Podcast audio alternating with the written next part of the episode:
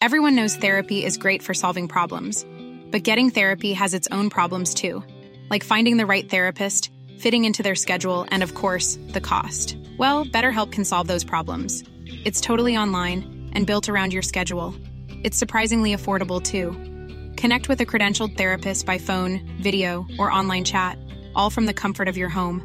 Visit betterhelp.com to learn more and save 10% on your first month. That's BetterHelp H E L P.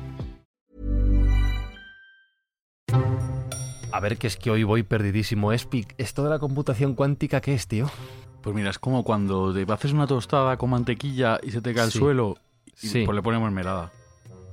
Eh, Jesús, acláramelo porque no me he enterado de nada. ¿Qué es la computación cuántica? Hombre, yo por lo que ha dicho Espi es la parte contratante de la primera parte. Y, y un huevo duro. A ver, está vacilando. Sergio Cordero, ¿qué es la computación cuántica? Que no. Uf, ay, ay, ay. Pues joder, lo que te ha dicho es si coges la tostada que cae siempre Sí. por la mantequilla y le Sí. acoplas un gato que siempre cae de pie, entonces tiras la tostada y la mantequilla y creas un espacio-tiempo de gatos mantequillas que no cae ninguno y quedan flotando. Eh, Y, luego al revés.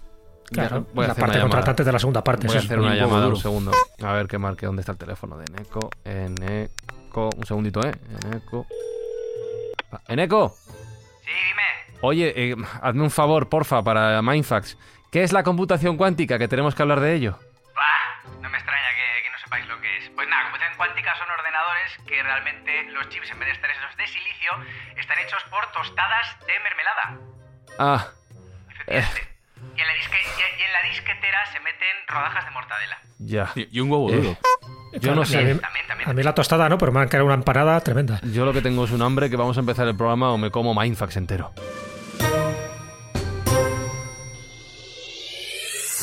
Buscamos los límites de la ciencia, el futuro de la tecnología, el alcance de la mente humana. Esto es Mindfacts. Bienvenidos a Mindfax, donde cada semana buscamos los límites de la ciencia, de la tecnología y de cuánticas tonterías, podemos decir, en un programa.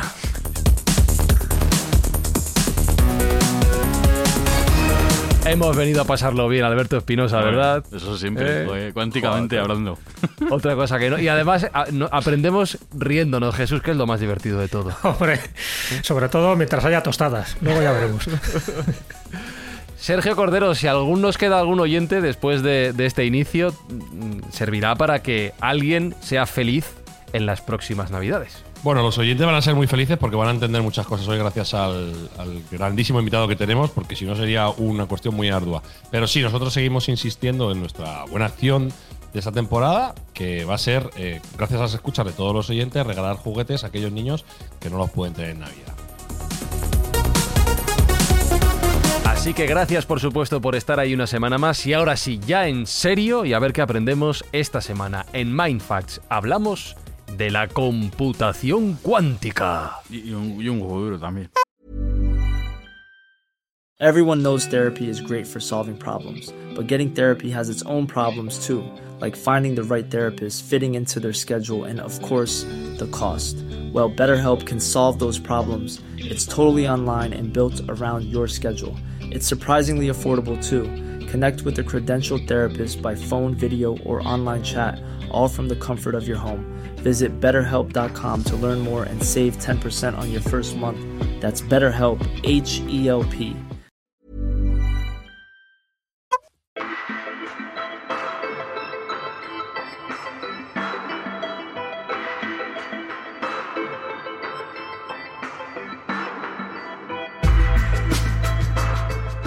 Bueno, Mindfactors, a Eneco ya le conocéis porque ya ha estado por estos lares. Eneco Osaba es doctor en inteligencia artificial, es podcaster, recuerdo, Arqueología Nintendo, lo buscáis en vuestra plataforma de podcast favorita. Allá donde escucháis Mindfacts, buscáis Arqueología Nintendo y ahí tenéis a Eneco hablando de toda la historia y los videojuegos y las consolas de esta conocidísima marca y también es persona cuántica a la que saludo ahora mismo. Eneco, ¿cómo estás? Y re bienvenido aquí a Mindfacts. Hola, encantado, encantado de estar aquí con vosotros. Para mí es un auténtico placer rodearme de, de vosotros y vamos a ver si solventamos alguna duda. Porque tenéis No. muy claro que vamos a solventarlas, pero cuidado, ¿eh? Dice solventar alguna duda. No, no, tú tienes un reto. Tú eres doctor en inteligencia artificial, pero el reto es conseguir que esta inteligencia poco natural que tengo aquí en esta cabeza entienda, y aquí va la primera pregunta ya en serio, ¿qué es la computación cuántica? ¿En qué se distinguen los ordenadores que conocemos hoy en día? ¿Qué cambio hay? A ver, me voy a agarrar fuerte al micro, Venga. ¿eh? Porque, a ver, es muy difícil explicar lo que es la computación cuántica.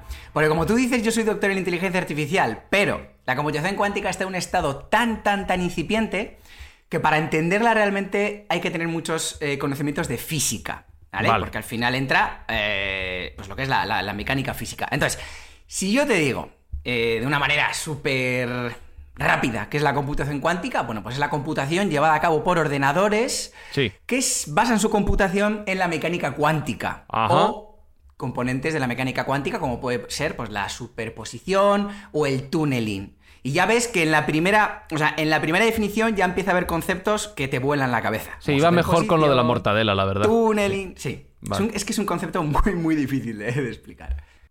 Entonces no sé si es mejor preguntarte qué no es la computación cuántica para por lo menos enterarnos por descarte.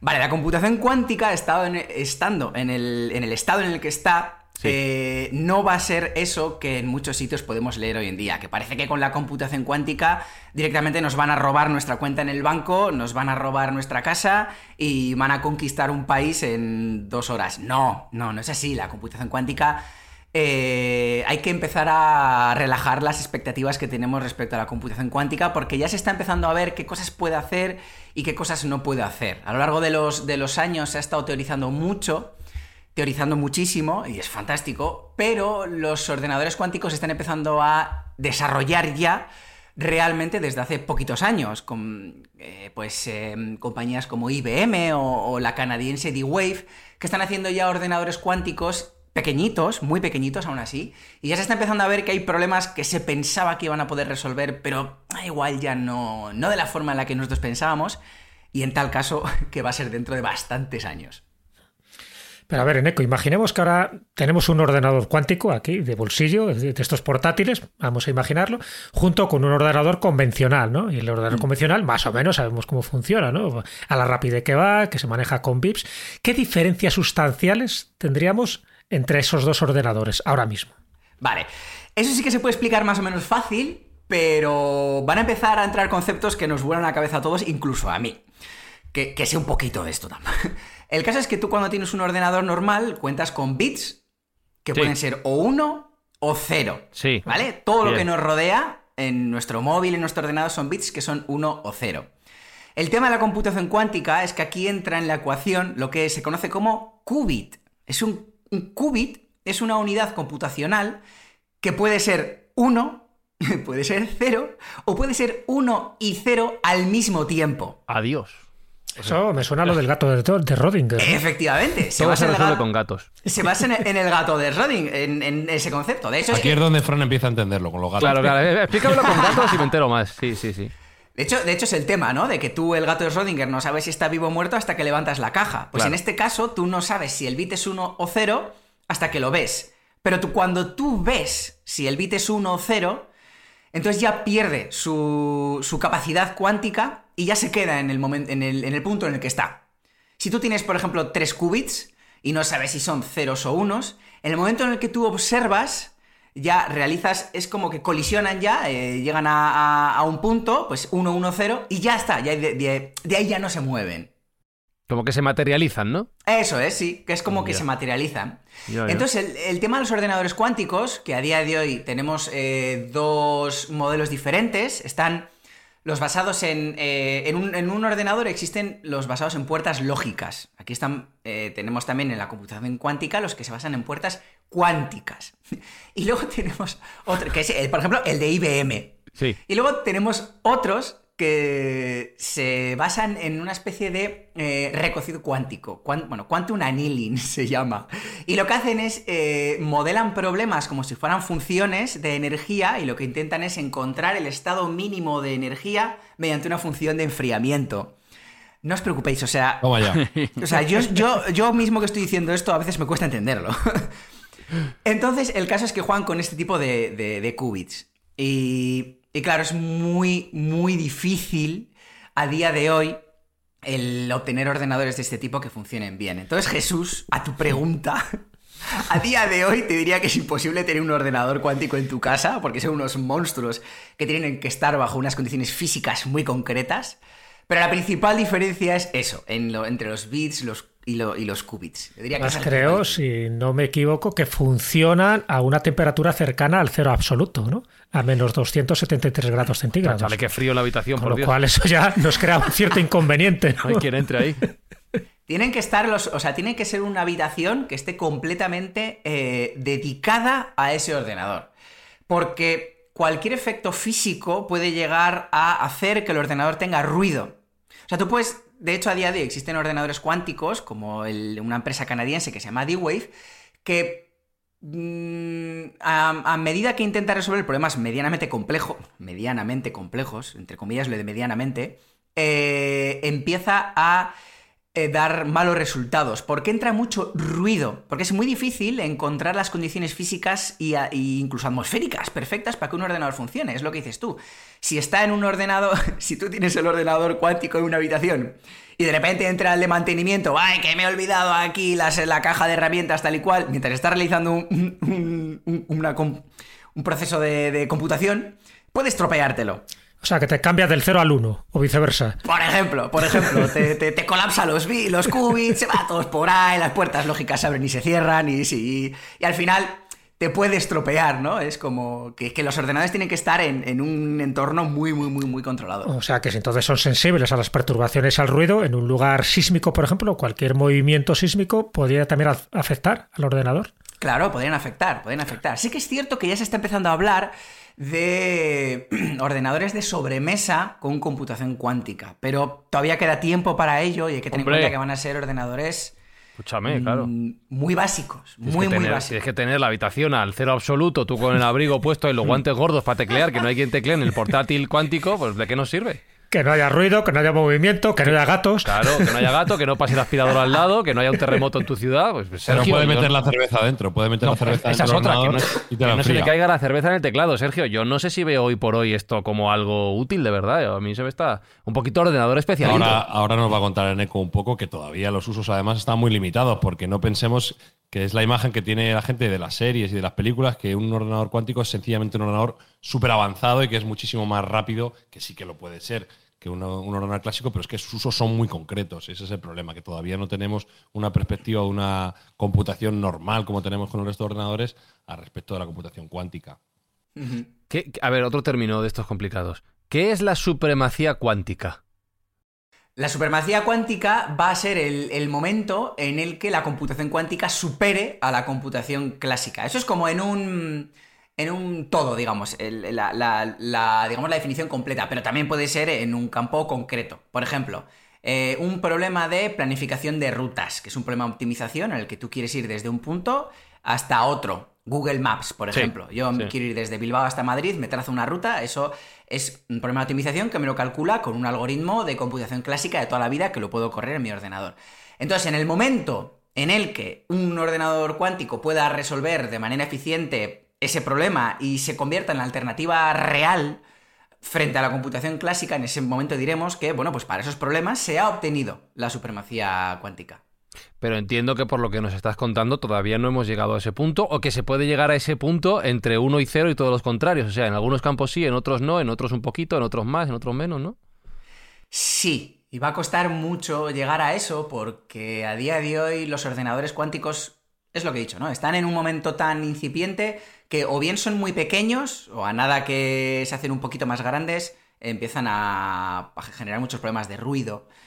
Y, por ejemplo, sí que es cierto, el tema de la computación cuántica es que ahora está muy de moda porque evidentemente tiene un potencial tremendo, que lo que, lo que se va a conseguir es resolver problemas que se resolvían antes, pero con una mayor rapidez o incluso se está empezando a descubrir que mm, si tú resuelves un problema con un ordenador clásico y resuelves el mismo problema de la misma manera con un ordenador cuántico, los ordenadores cuánticos son más verdes, es computación verde.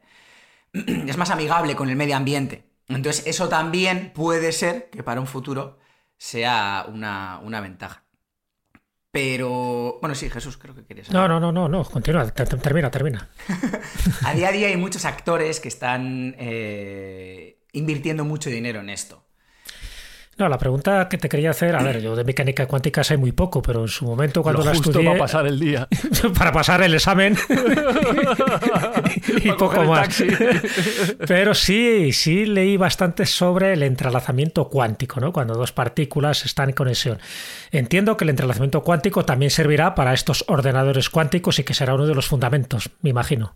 Claro, eh, efectivamente. Eso lo que hace es que, eh, en función de lo que. O sea, aunque los qubits son difíciles de controlar, el tema de que tengas un entrelazamiento puede hacer que controlar lo que va a salir en un bit, en, bueno, en un qubit, cuando en otro qubit haya un valor. Es decir, puede ser 0 o 1, pero mediante el entrelazamiento yo sé que si esto es un 1, esto va a ser un 0, y que si esto es un 1 y un 0, el siguiente va a ser un 1. Entonces, mediante ese tipo de controles se puede llegar más fácil a una, a una solución, efectivamente. Sí, sí, sí.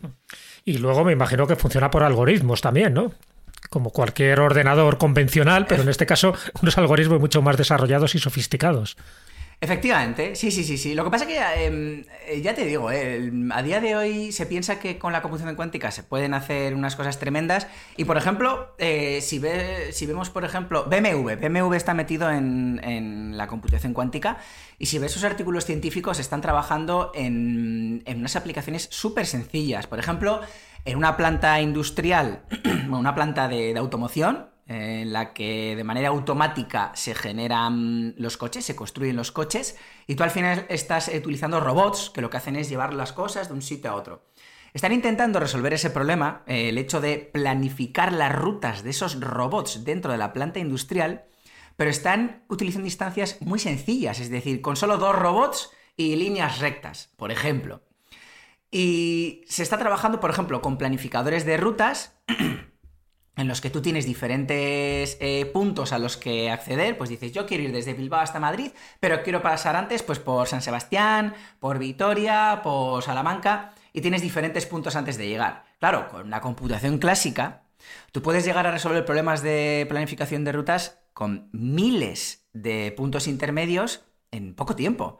Pero con la computación cuántica a día de hoy casi casi no puedes resolver ni, ni instancias con 10 puntos intermedios. Porque estamos en un, en un estado todavía muy, muy, muy embrionario. Por eso mismo, se está intentando el. Pues como bien ha comentado Sergio, el, el tema de saber en qué puntos la computación cuántica es mejor que la clásica. Son puntos muy concretos y lo que se está trabajando sobre todo es en algoritmos híbridos que tengan mucha parte de computación clásica, es decir, yo tengo un algoritmo pues como el que tenemos actualmente, normal y corriente, pero justo en esta parte voy a utilizar mm, computación cuántica porque justo en esto sí que mm, hace que sea mejor. Entonces, de momento, tenemos que. Se está trabajando mucho en ese tipo de, situaciones. Porque también es una manera de que toda esa inversión que se está realizando, pues se vea que, que funciona. Porque claro, pues si hay un montón de gente invirtiendo dinero y pasan 5 años, 10 años y todavía los, algoritmos cuánticos no superan a los clásicos, pues se puede llegar a, a lo que se conoce como el invierno cuántico. Ese momento en el que todo este hype, to- toda esta expectativa que hay ahora, pues eh, se reduzca mucho. Que le pasó un poco también a la inteligencia artificial en los años 70 y 80, ¿no? Que, Efectivamente. o sea, que había muchas expectativas, luego se vio que la tecnología todavía no estaba suficientemente madura, pero ha tenido un resurgimiento en los últimos años brutal. O sea que podría ser que, vaya un poco más plazo de lo que, estamos esperando. Sí es cierto que, como tú bien dices, hay muchísimas expectativas depositadas en la computación cuántica. Yo te quería hacer una pregunta y va relativa a la seguridad. Uno de los usos que parece que es más evidente para la computación cuántica es el, el tema de la seguridad. Algunos eh, alarmistas están diciendo que en el momento que la computación cuántica esté suficientemente avanzada, y eso sería en el plazo de unos 4 o 5 años, podríamos tener herramientas, por ejemplo, para demoler la seguridad que hoy en día hay en las criptomonedas. Por ejemplo, el Bitcoin. Podríamos ser capaces de, hackear cuentas de Bitcoin y billeteras de Bitcoin. Eh, bueno, yo siempre soy positivo en, este ámbito, en el ámbito tecnológico, pero me gustaría saber tu opinión, si consideras que puede ser así o no. A ver, yo en este sentido soy muy positivo y tengo mucha esperanza. También es cierto que al final yo pues trabajo en, en Tecnalia, en un centro tecnológico en el que tengo un departamento al lado que se encarga de seguridad. Entonces yo espero, mis- que, yo espero que mis compañeros con, con temas de criptografía postcuántica y todo eso, que en eso ya sí que no, no controlo, eh, pues también, también avancen, ¿no? Porque... Claro, tenemos que tener en cuenta una cosa. Sí que es cierto que la gente es muy alarmista con el tema de la computación cuántica porque es evidente que va a conseguir romper nuestras, nuestras, mm, nuestros passwords, nuestras claves de una forma muy sencilla, pero es que eso ya pasa en la actualidad. Ya pasa porque, y nosotros lo hemos visto y nosotros lo estamos viendo. Hace 15 años o 20 años, cuando yo tenía mi cuenta de Messenger, podías poner de, clave, eh, pues, un, pues, cuatro unos, por ejemplo. Sí. ¿Qué es lo que pasa? 2, 3, 4, que sigue siendo la contraseña más común. Por ejemplo, ¿qué es lo que pasa? Que esas contraseñas son muy sensibles a ser eh, rotas, porque, joder, 1, 2, 4, 1, 2, 3, 4 al final, eh, con, un algoritmo que por fuerza bruta te, calcule todas las, soluciones del, 0 al, al 9999, pues ya te, ya te rompe la clave. Claro, durante los últimos años hemos ido viendo cómo, de manera muy molesta, ahora ya te dicen, no, pues es que tu clave tiene que tener como mínimo 8 dígitos. Y además tiene que tener una, mayúscula, una minúscula, un código alfanumérico, una almohadilla, tal. Eso es precisamente para evitar esto. El hecho de que, la computación clásica también está avanzando mucho y las claves que utilizábamos antes, pues se, están haciendo vulnerables. Entonces, por eso nos piden actualmente, igual que la historia esta de que la, verificación, cuando voy a hacer una, una historia en, eh, en, el banco, por ejemplo, que tengo que meter una clave que me llega al móvil. Esa verificación por doble paso. Pues es porque al final las claves que nosotros tenemos en el banco, las, las numéricas o alfanuméricas, pues cada vez se están haciendo más, más vulnerables. Entonces, después de esta chapa que he metido, efectivamente, eh, la computación cuántica va a hacer que se puedan recorrer eh, de manera súper rápida pues eh, muchas contraseñas se pueden romper. Pero de esa misma forma, la gente que va con las espadas se va a enfrentar a la gente que va con los escudos. Se está haciendo mucha, mucha inversión también en seguridad. En eh, criptografía postcuántica y en, y en muchos campos. Porque está claro que la seguridad es uno de los campos en los que más interés hay a día de hoy con la computación cuántica, junto, por ejemplo, la, la, economía, por ejemplo, también. Entonces, para cerrar esta primera parte del programa ESPI, me queda claro que a día de hoy si tuviéramos un teléfono móvil cuántico, hmm. eh, no tendríamos WhatsApp, habría que mandar SMS otra vez, hmm. estaríamos otra vez en hmm. eso. Eh, nada de jugar a la Among Us o cosas de estas, otra vez el Snake, ¿vale? Snake tampoco le pongas muchos niveles porque no da para tanto. Y eso sí, el código PIN chungo de narices. Yo de momento es un poco bluff esto, ¿eh? Sí, de momento sí. O sea, ya lo ha dicho Eneco. El invierno, el invierno cuántico, abrígate que hace frío. Eh, frío de cero absoluto, porque esa es otra. Para manejar el móvil tienes que ir con el guantes que me imagino que harán guantes táctiles para móviles cuánticos, ¿no? Guantes, gordo, guantes cuánticos, guánticos. Se me está yendo la cabeza. Pon la música, por favor.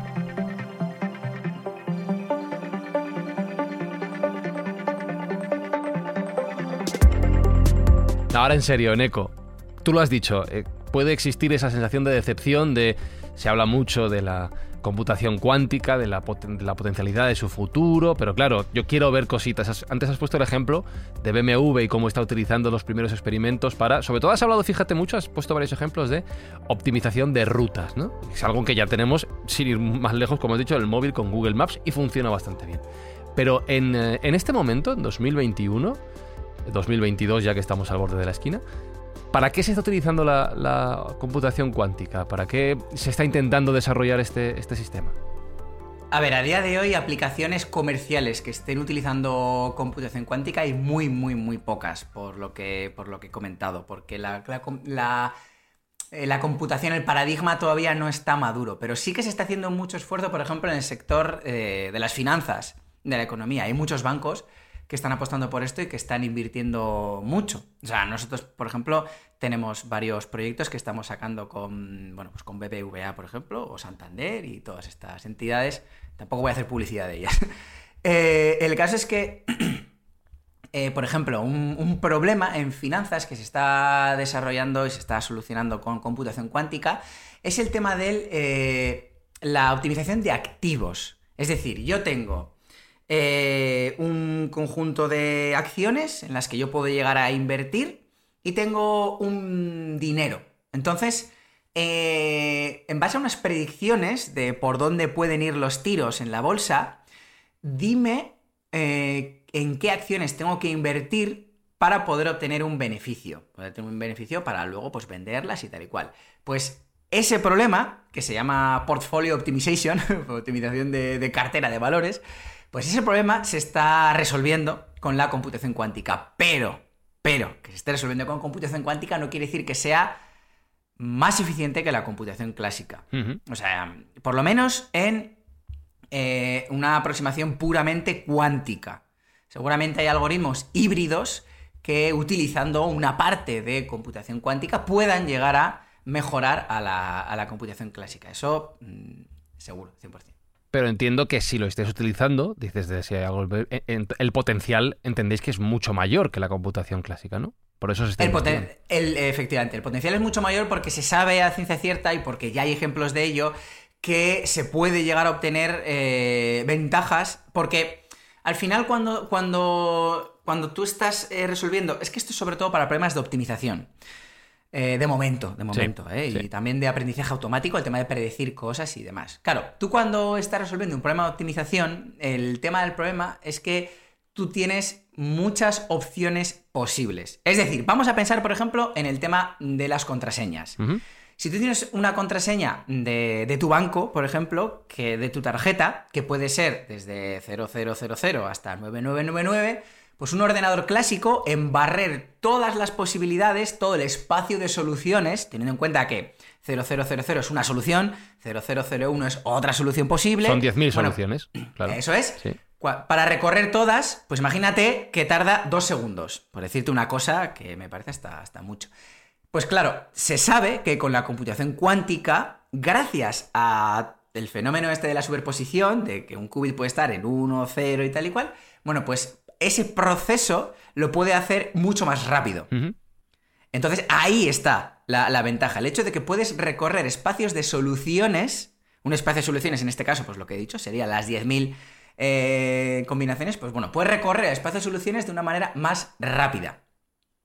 Claro, eh, en un problema de, de la, el que he comentado, de, de las claves del banco, pues solo, entre comillas, solo tienes 10.000 soluciones, o sea, 10.000 soluciones posibles. Sí. Pero cuando tú estás, por ejemplo, resolviendo un problema de, pues el que he dicho, de, de las acciones, el número de combinaciones es bestial. Y cuando tienes un- planificador de rutas en el que quieres visitar 15 puntos, la posible combinación de, de- de la ruta, por qué ciudad pasas primero, después, tal y cual, también es increíblemente inmensa. Entonces, ahí en esos problemas es en los que se va a dar a, a- a demostrar pues que la computación cuántica tiene, tiene sus ventajas. Y luego ya lo que comentaba antes de la computación verde, también es un factor que, también se tendrá en cuenta. Por poner un ejemplo de lo que estaba comentando Neko más, más claro, eh, Google, que está reclamando que ellos ya han alcanzado la supremacía cuántica, pues se pone un ejemplo en el cual, para hacer una factorización de números primos, que es uno de los usos que tiene eh, la computación cuántica, un procesador de 54 qubits es capaz de hacer un sistema de calculación aleatoria en 3 minutos y 20 segundos. Bueno, pues el ordenador más potente del mundo, que es el IBM Summit, tardaría 10.000 años en hacer el mismo cálculo. Madre mía. qué diferencia. Ahí os podéis hacer la idea de, de cuál es eh, la escala entre computación cuántica y computación clásica.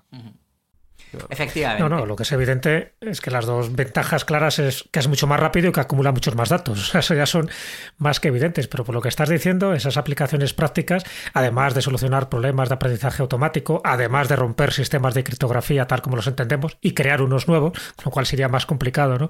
Descifrarlos, salvo que también tengas una máquina enigma, ¿no? Cuántica también para descifrarlos. Eh, creo que también eh, sirve para encontrar soluciones a problemas, por ejemplo, en medicina, ¿no? O problemas de química, en fin, incluso para optimizar pues, los tratamientos mejores para un determinado enfermo. Eh, ¿Va a tener una aplicación directa con la medicina? Porque eso sí que daría un salto ahí tremendo y no solo para las finanzas.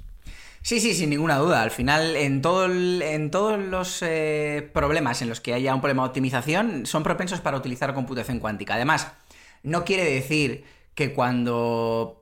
eh, que si para utilizar computación cuántica tengas que tener un ordenador cuántico ahí instalado. O sea, si por ejemplo, imagínate que un médico quiere hacer un diagnóstico mediante un problema de, pues, cruzando diferentes variables, ¿no? Un problema de optimización o de aprendizaje automático y te quiere saber, pues, si tienes una enfermedad o lo que sea. No tiene por qué tener en su consulta un ordenador cuántico ahí puesto.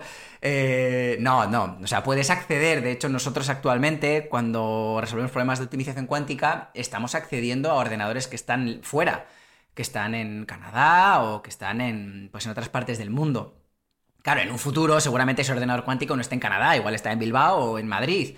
Pero no quiere decir que tengas que acceder, que tengas que tener un ordenador cuántico. O sea, si tú quieres computar y hacer unos programas para utilizar computación cuántica, Tú mismo, Jesús, eh, podrías hacer un programa mañana mismo y acceder a un ordenador cuántico y hacer unos cálculos en un ordenador cuántico. también, existirá el concepto de nube, nube cuántica. Esto no va con el escritorio de Google o cómo te metes. pura curiosidad. Es, más fácil de, lo que pensamos realmente. ¿Ah, ¿eh? O sea, Cualquier persona que tenga eh, cierto conocimiento de programación en Python, por ejemplo, en un programa lenguaje de programación que se llama ah, Python precisamente por los Monty Python. Eso, eso es eh... muy bien. Lo hace. Sí, sí, no, no, que lo conozco. o sea, no, no, lo manejo, pero sí, lo conoce, lo conoce. Habla Python. Pues pues tú puedes instalarte unas cuantas librerías en ese programa, en ese lenguaje de programación y en tu, en tu framework de, programación, en tu programa para programar, eh, para poder acceder al ordenador cuántico, por ejemplo, que hay en Canadá. Tú luego te haces una cuenta en, en D-Wave, D-Wave Lib, te haces una cuenta en ecosaba.talcual.com. Te haces la cuenta, te dan acceso al ordenador cuántico de manera muy limitada. O sea, si tú quieres hacer unos cálculos de la leche, en plan, todos los días, 12.000 eh, peticiones, pues ahí tienes que pagar. Claro, eso es una demo 30 días, ¿no? Y es que, de, hecho, te voy a decir más. Ahora, ahora mismo mm, no lo he mirado, pero antes en, en D-Wave, si tú tienes una cuenta de desarrollador, una cuenta de desarrollador era una cuenta en la que tenías que haber demostrado que algo, que algo ya has programado. Que para algo lo quieres, claro. Que para algo lo quieres. pues te, dejaban acceder al ordenador cuántico al mes un segundo. claro, pero que cuidado, que con un segundo te da para hacer un montón de cálculos. Un montón de cálculos. Por lo menos en, su momento. Ahora creo que ya va por un minuto. Creo que ahora ya te dejan acceder un minuto. Pero bueno, más o menos. Pero vamos, que, que, cualquiera, realmente cualquiera, tú te registras, tienes tu clave y cualquiera podría hacer un cálculo en, en un ordenador cuántico. A ver, tiene que saber, ¿no? Más o menos de programar y tal. Pero cualquier programador que nos esté escuchando, si queréis programar en con. queréis acceder a un ordenador cuántico, aunque sea para hacer un Hello World, típico programa mm, chorra, como quien dice, mañana puedes hacer. No, hombre, yo estaba pensando para editar podcast, Espi, te vendría muy bien, ¿no? Sí, sí, sí, joder, Un segundo ahí, accedes un segundo al ordenador cuántico, todo el año editado. a Mindfa por segundo. Hombre, ya te digo, ¿no? Grabado y editado y todo, y con nuestras propias voces. Sí, claro, con inteligencia artificial. Oye, y viendo las implicaciones negativas que puede tener, ¿no? Las positivas están claras, ¿no? Todos las, los usos que se le puede dar en química, en finanzas, en medicina y miles de cosas más, ¿no? Incluso para invertir en bolsa, que también estaría bien. Eh, bueno, en el año 2019 creo que se hizo ya el primer ordenador cuántico para uso comercial, ¿no? además con un sistema de 20 qubits. Eh, imagínate que al final eh, un gobierno, incluso bueno, pues una empresa privada, un multimillonario de estos estadounidenses, tiene por fin una un supercomputador de estos cuánticos y no lo quiere compartir con nadie. Eso le daría poder, eso, con eso, utilizando una especie de, de titular periodístico eh, ¿le daría el poder de controlar el mundo? O sea, sería como. Como, como el poder que daba en la Guerra Fría, el, ser capaz de desarrollar la, bomba atómica. Pues bueno, a eso me refería, pues digo, si tú tienes esa capacidad de almacenaje, de rapidez, de controlar un poco pues distintos procesos de almacenaje, bueno, pues no sé, no te da ese poder y, lo puedes utilizar no para el bien, sino en este caso para, para el mal. A ver, puede ser, me cuesta pensar, o sea, me cuesta llegar a esa conclusión porque ya hay muchos países que están trabajando en ello, además hay importantes empresas pues como IBM que está en muchos países, entonces... Eh, a ver, ¿qué, países podrían llegar a utilizarlo, digamos, eh, desde el punto Corea de vista del Norte. ¿Tú ves a Corea del Norte con un computador cuántico? Con eso no. No, pero digo, ha dicho países. Yo qué sé, Rusia. No tengo nada. Un, un MSX y un Spectrum tienen. Sí, a ver, Rusia, Rusia, por ejemplo. Rusia, que no tengo nada en contra de los rusos, me caen genial. Eh, pero sí que, por ejemplo, pues ahora hay como una guerra cibernética, ¿no? Eh, entre Rusia, pues que dice que ataca a Estados Unidos un montón de veces con, ataques eh, cibernéticos. ¿Puede llegar a tener un ordenador cuántico más potente que Estados Unidos y que Europa? A ver, yo creo que no, pero también desde la perspectiva además de que nosotros, europeos, tontos de nosotros, pensamos que Europa y Estados Unidos pues es el bien, y como Europa, Estados Unidos, Japón, algún país de estos seguramente sea el primero en tener una herramienta, la, computación cuántica, la herramienta más potente, no creo que lo, que lo lleguen a usar para mal. O sea, me refiero, no veo a ningún país propenso a hacer el mal que me perdonen eh, pues los rusos o los los chinos, que tampoco tengo nada en contra de ellos, también me caen genial, o los coreanos del norte, no creo que ninguno de esos países llegue a la supremacía cuántica antes que, los otros. Es que, es que me cuesta muchísimo, me cuesta muchísimo, porque es que ahora está todo tan entrelazado, tan globalizado, que me cuesta mucho llegar a... No, es que esto me recordaba, hay un pequeño cuento de ciencia ficción que hablaba de que eh, por fin una gran superpotencia en un futuro lejano pues había creado el gran supercomputador, que en este caso no habla de cuántico, pero imagínate que fuera cuántico, que además estaba conectado con todos los demás ordenadores de todo el mundo, ¿no? Entonces, bueno, pues en la ceremonia oficial se presentan allí los grandes dignatarios del mundo y uno de ellos, pues, pues, a suponer que fuera el de Estados Unidos, tiene que hacer la primera pregunta a ese ordenador a la vez que lo enchufa, ¿no? Y la primera pregunta que le hace a ese superordenador cuántico es ¿existe Dios? Entonces lo enchufa y soy una voz de ultra tumba. Dice, ahora sí. madre mía. A ver, pero es que cuidado, ¿eh? porque el hecho de que yo haya dicho que no lo vea no quiere decir que no exista ese escenario. Es decir, imaginaos por algún casual que Estados Unidos llega a tener su primer ordenador cuántico, el primero de todos, y de repente decide hacer el mal con él y capar el acceso a su ordenador cuántico al resto de países, puede hacerlo. Puede hacerlo evidentemente existe la posibilidad de que... Lo que pasa es que yo creo que no, no lo va a hacer. Pero que sí se puede. O sea, si hay alguien, un, alguien que llega a ese ordenador cuántico antes que otros, yo creo que será durante poco tiempo, pero sí que puede llegar a hacer el mal.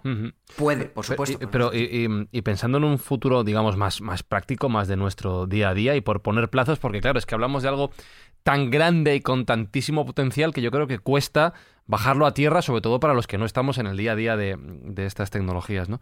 Eh, no sé cómo hacer esta pregunta, es doble. ¿Cómo va a influir en nuestra vida real en los próximos años o décadas? Eh, eh, ejemplos que te puedas imaginar, has puesto algunos ya, como por ejemplo los de los médicos. ¿Y cuánto tiempo vamos a tardar en ver consecuencias prácticas en nuestro día a día de este desarrollo de la computación cuántica? Yo creo que vamos a tardar bastante y no sé, yo creo que es que todo depende de cuánto se desarrolle la tecnología cuántica, porque al final el cuánto se desarrolle va a hacer que se invierta más o se invierta menos en, en ello. Si se lleva cinco, imagínate que llevamos cinco años invirtiendo un montón de dinero y las expectativas, o sea, la realidad no, no supera la expectativa, mm, bueno, pues eh, puede haber un pequeño colapso ahí del, paradigma. Yo creo que si todo sale bien, no sé, unos. Venga, 10 años. Yo creo que en 10 años sé que ah, pues podríamos empezar a ¿eh? Pensaba que ibas a decir, yo qué sé, 30 Yo pensaba, yo, porque aquí Sergio es muy de decir, no sé, ahora lo dirá él, lo que piensa. De aquí a 2025. Ya, bueno, pero Sergio, pero, cuidado, triples. Cuidado, porque. Bueno, a ver, Sergio también puede opinar, ¿eh? No, Sergio, por No, no, yo ya tenemos la computación cuántica. La tengo yo en casa y, aunque no lo quería contar porque estoy ganando dinero en bolsa todos los días invirtiendo con, con, este tema. No, que podría ser uno de los usos, fuera de coña, podría ser uno de los usos. Yo no creo que haya un país maluto que mm, se haga con la supremacía cuántica y ataque al resto, pero sí creo que podría haber una entidad privada, en este caso financiera, que tuviese ocultamente un computador cuántico que fuese mucho más rápido que el resto para calcular y para computar eh, ese output que pueden tener los mercados financieros y valerse de ellos secretamente. Eso sí sería un escenario que lo veo factible. Sí, sí, yo también, yo también. Lo veo completamente factible. Y luego también, yo lo que he comentado es, por ejemplo, soluciones puramente cuánticas. Es decir, seguramente eh, en 5 años, 7, 10, podamos ver bueno, algunas, algún tipo de computación que dentro de sí incluya computación cuántica. Pero a nosotros, los terráqueos, yo creo, para que realmente nos influya la computación cuántica van a pasar bastantes años. Y lo que ha dicho Sergio, eso es, vamos, seguro. Esas empresas privadas que obtengan esa supremacía cuántica, las primeras, van a tener muchas ventajas. Sí, desde luego que sí. Yo te quería hacer una pregunta. ¿Tú crees que puede haber, al igual que hay emuladores de x86 a ARM y viceversa, ¿podría haber un emulador de cuántico a convencional o no? Eh, a ver, eh, bueno, Mm, si es lo que he entendido eh, con esa pregunta, Fujitsu, por ejemplo, tiene ya hecho un ordenador cuántico digital. Es decir, es el Digital Annealer de, Fujitsu, que realmente es un simulador. Es decir, eh, tiene unos ordenadores súper potentes que pueden resolver problemas muy difíciles eh, utilizando computación cuántica simulada. Pero no es realmente computación cuántica, es un emul, es un simulador. Eh, ¿Para qué sirve trabajar con esos ordenadores? Bueno, pues porque son ordenadores que tú todo lo que hagas para el ordenador de Fujitsu luego puedes utilizarlo en un futuro para ordenadores cuánticos reales, porque va a ser realmente es un simulador. Y bueno, pues porque actualmente esos ordenadores de Fujitsu ya, ya, ya pueden resolver problemas complejos. y son buenos ordenadores, o sea que... Entonces, bueno, pero sí, o sea, ese tipo de simulación cuántica, simular un ordenador cuántico para cómo funciona mediante la computación clásica, sí que se... Y al revés, que un ordenador, que un ordenador cuántico en algún momento determinado simule un ordenador convencional.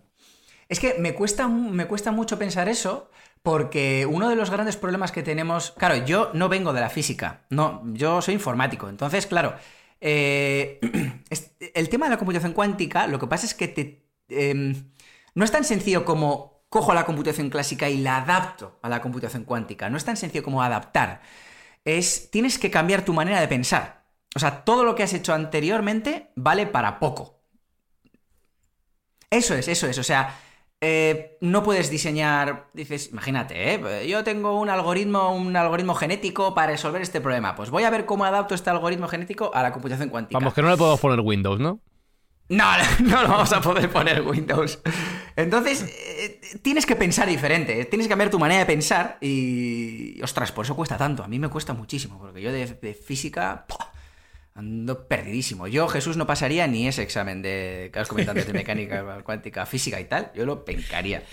esto se podría relacionar con otro que se está hablando eh, de cara al futuro, que todavía no está implementado, pero bueno, vamos camino a eso, que es eso que se llama el metaverso. Podría estar relacionado y podría ser este tipo de, de ordenadores mucho más factibles para crear esos universos o mundos paralelos. Sí, yo diría que sí, porque al final un universo como el metaverso va a necesitar una capacidad de computación tremenda. O sea, el metaverso va a necesitar que todos estemos conectados, que. que. O sea, es que, claro, el metaverso va a ser. Es que es un universo paralelo. Entonces, la, la capacidad de computación que se va a necesitar ahí va a ser tremenda. Pero creo, creo, y esto es una intuición mía, que el metaverso se va a desarrollar más rápido de lo que se desarrolla la computación cuántica. Entonces, seguramente todos los avances que se hagan actualmente en el, en el tema del metaverso van a estar desarrollados sobre computación clásica. Y luego ya igual poco a poco se va metiendo la computación cuántica, pero no, o sea, no se va a empezar a diseñar todo esto del metaverso teniendo en cuenta que en un futuro vaya a haber computación cuántica, porque es lo que, lo que os cuento, ¿no? Son esquemas de computación diferentes. Entonces, en un futuro sí, pero no van a ir de la mano, porque yo creo que el metaverso es algo que va más rápido que, la computación cuántica. Eh, ahora mira, voy a hacer un Mindfax dentro de Mindfax y un metaverso dentro del universo en el que estamos en este momento. Eh, te voy a preguntar por tu opinión sobre el metaverso de Facebook, lo que se acaba de presentar, pero eh, Mindfactors no lo vais a escuchar en este episodio, o sea, lo vamos a cortar y va a sonar en el próximo, ¿vale? Pero yo os lo voy diciendo para que vayáis luego al siguiente episodio que no está, que tenéis que esperar siete días, o no, porque a lo mejor ya está. En fin, eh, lo que vais a... Y ahora mientras eh, Eneco contesta que va a sonar una música de ascensor... Eso lo decides tú, que eres el que edita, claro. Entonces, en Eneco, tú di la respuesta y ahora sonará otra cosa para la gente que nos esté escuchando. Vale.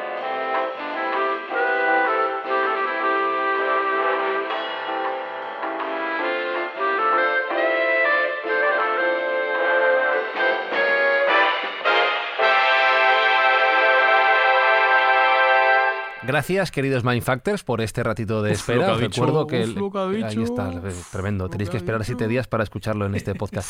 Eh, lo que sí te quiero preguntar, Eneco, ya para, para ir eh, cerrando esta charla, que yo de verdad que me duele el cerebro de intentar pensar todo lo que has dicho, pero te quiero preguntar precisamente por eso. Lo que nos trasladas es que ni siquiera los que estáis en el sector trabajando con estas herramientas, eh, tú mismo has dicho, yo no soy físico, de la informática, me cuesta mucho pensar algunas cosas. A vosotros también os revienta la cabeza todo lo que está pasando y entiendo que todo lo que estará por llegar con esta, no sé si llamarlo revolución o gran evolución. Sí, yo lo llamaría revolución. Eh, a mí me revienta la cabeza todos los días con la computación cuántica, porque hay... Claro, porque es que hay que tener en cuenta que realmente para entender la computación cuántica a día de hoy tienes que bajar a niveles de física muy profundos. Tú actualmente en un ordenador clásico no tienes por qué conocer las tripas, te metes y ya está. Y seguramente en un futuro, dentro de 20 años, imagínate, pues cualquier programador, cuando se empieza a dar, pues en las clases de informática, lo que es la computación cuántica y esté ya completamente establecido, seguramente no tengas que conocer cómo funciona un ordenador cuántico por dentro perfectamente, simplemente lo que sabrás es cómo usarlo. Como un yo, yo soy programador, sé cómo usar mi ordenador clásico para programar algoritmos para resolver un problema, pero no sé cómo funciona realmente un ordenador clásico por dentro, hay las tripas, entonces eh, me revienta la cabeza todos los días. Entonces sí que es cierto que durante muchos años, como no se ha tenido acceso a ordenadores cuánticos, se ha estado teorizando mucho. Y a día de hoy se está viendo que parte de esas teorías son ciertas, pero parte de esas otras eh, teorías no se están cumpliendo. Es decir, oye, la computación clásica, o sea, siempre se ha dicho que la computación clásica iba a ser, joder, perdón, siempre se ha dicho que la computación cuántica iba a ser buena para, para resolver este problema, pero ha llegado el momento y hemos visto que no es tan buena. Pues eso está pasando. Está pasando. O, decir, no, eh, se ha obtenido la supremacía cuántica en este problema. Y al de dos semanas, no, no, es que ha salido un, un algoritmo en computación clásica que ha ganado al cuántico. O sea que ya no es, ya no hemos obtenido la, la supremacía cuántica. Entonces, estamos en ese, en ese momento del, en, el campo, estamos en, ese punto en el que no se sabe todavía. tenemos claro que al final tiene un potencial tremendo, pero ¿hasta dónde va a llegar? Pues Yo tengo un sueño húmedo que es eh, personal. ¿Sueñas con ordenadores cuánticos? Sí, sueño con ordenadores cuánticos y con computación ilimitada. Y pienso que si tuviéramos esa capacidad de proceso ilimitado, uno de los usos interesantes que podría tener es simular el universo hacia atrás. Oh, igual. Con, lo, con lo cual tendríamos el cronovisor que Jesús también maneja en nuestras manos y podíamos ir hacia cualquier punto del espacio y del tiempo en un momento determinado. Eso, Sergio, literalmente es un salto cuántico.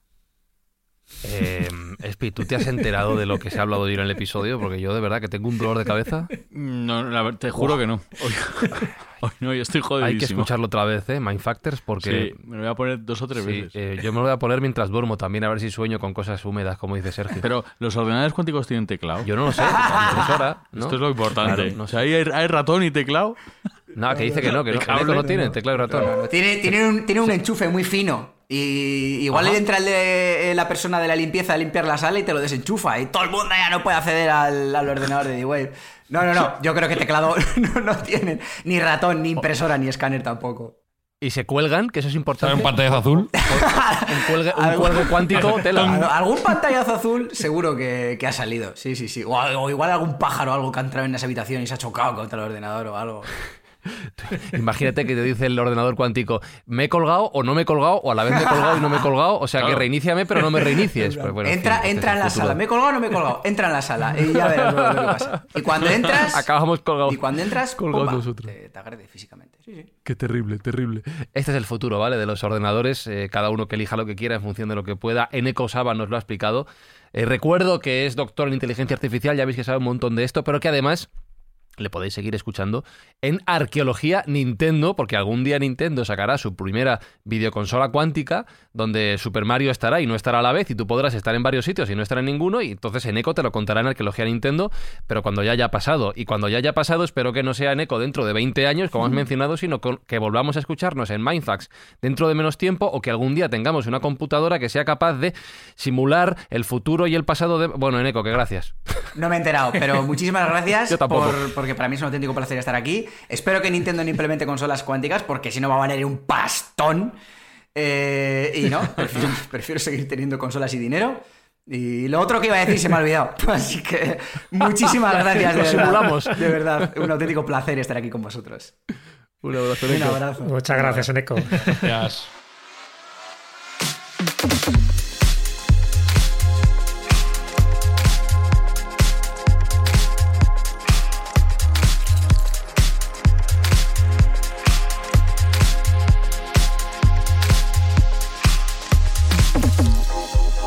Yo creo que este programa es una simulación en sí misma. Ya, tío, estaba pensando que esto entronca completamente con el, con el primero. Sí. Con el primer Mindfast. vivimos en una simulación. ¿Tú crees que vivimos en un ordenador cuántico gigante? Podría ser, podría Pero entonces. Yo es que me he quedado loco que no tengan teclado y ratón, tío. entonces la cerveza es real, ¿está y no está? ¿O cómo es eso? Cerveza real siempre. Ah, vale, vale, vale. Cerveza real siempre. Eso demuestra, Jesús Callejo, que hay ciertos principios universales en los que no debemos dudar nunca. La física no lo sé, la informática no lo sé, pero la cerveza firme, siempre, siempre. sí, creo que es uno, uno, de los algoritmos que se mantiene en el tiempo y en el espacio. Y además el que no hay que resetear nunca. Y Sergio, lo que no está nunca en duda es que en Mindfax trabajamos por echar una mano a gente que lo necesita, eso es inamovible. Lo que no es una simulación, lo que es real es que nosotros queremos hacer el bien. Gracias a los oyentes de Mindfast vamos a hacer una aportación de juguetes a los niños que les harán falta en Navidades aquellos que no lo puedan permitirse. Con lo cual, muchas gracias a todos por escucharnos y por este apoyo que nos están dando. Bueno, queridos Mindfactors, yo, eh, dejad vuestros comentarios, por favor, en la plataforma de podcast donde nos escuchéis, en Twitter, arroba mindfax-bajo. Yo voy a ver si encuentro una aspirina o algo, ¿vale? Eh, saludos, besos, abrazos de Fran y Zuzquiza. La semana que viene volvemos o no, o puede que salgan varios a la vez, puede que no, que no haya podcast, o que nunca hayamos existido, no lo sé. Sube la música, es que me duele la cabeza un montón, yo no puedo más, no puedo más, no puedo más. Mindfacts llega cada semana a tus oídos a través de Spotify, Apple Podcast, Evox, Google Podcast o tu aplicación favorita. Búscanos en redes sociales. Somos Mindfacts. El determinismo será extraño, pero también es hermoso. Una parte minúscula de la información puede proporcionártela toda. El estado de cada partícula depende del estado de las partículas que la rodean. Si entiendes el estado de una, entiendes el estado de las demás. Si lo extrapolas,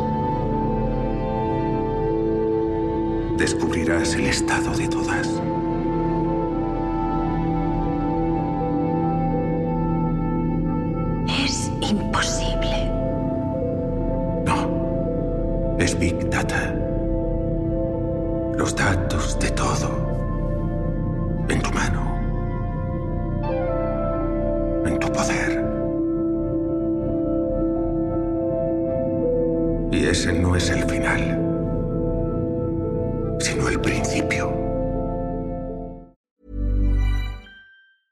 Planning for your next trip?